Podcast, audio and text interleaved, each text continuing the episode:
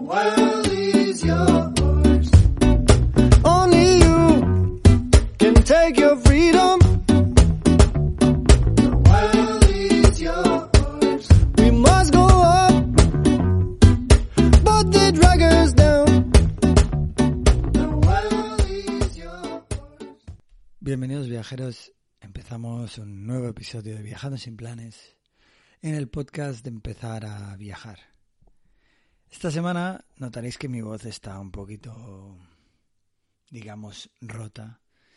Y es que no me encuentro muy bien. Eh, hace como una semana que tengo dolor en la garganta.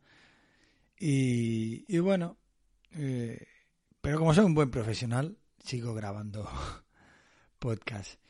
Sea como sea, eh, hoy y a raíz de esto he pensado que sería interesante hablar de hablar de la salud, hablar de los seguros, ¿no? Y, y bueno, de algo que realmente preocupa mientras viajas, que es el de si te pasa algo, ¿no?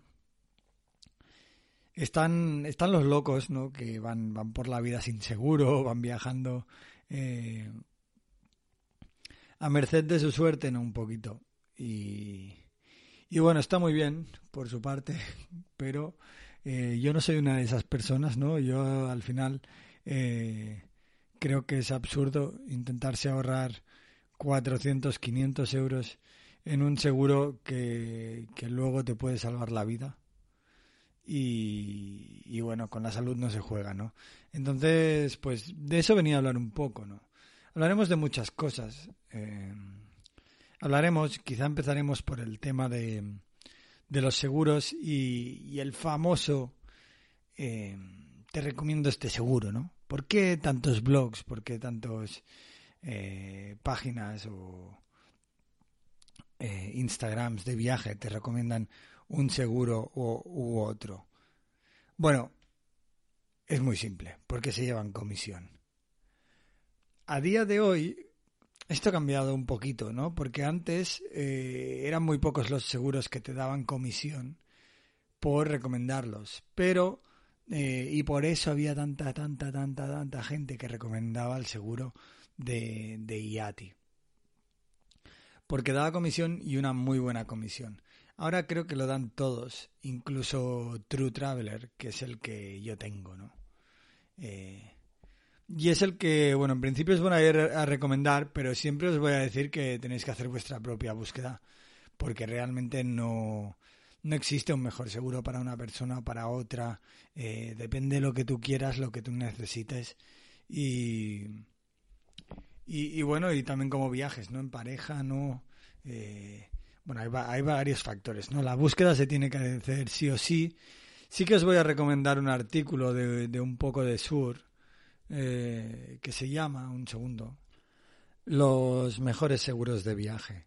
Y es una mega guía súper extensa con todos los seguros, todas las compañías que comparan eh, todo, todo, todos los seguros del mundo, ¿no? Mm, a ver, está muy bien. Yo conozco personalmente, bueno, personalmente porque he hablado con ella y hemos grabado un podcast, eh, a Valen, la creadora del blog, que es una persona muy honesta. Y, y bueno, sí que es verdad que, que, se lleva comisión de algunos de ellos, pero también es verdad que lo dice.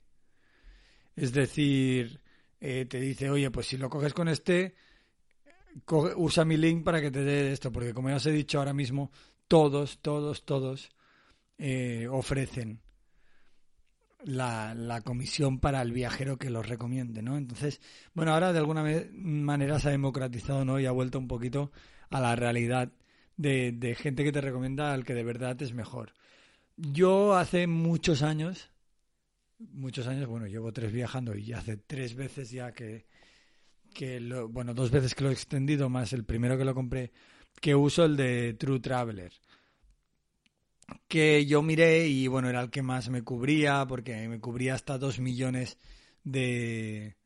de dos millones y medio de, de libras inglesas te cubría. Entonces eh, pero solo era para europeos para ciudadanos de la de la Comisión Europea creo que era no ahora no me acuerdo exactamente del centro de la Comisión Económica Europea bueno de la UE, de la Unión Europea, básicamente.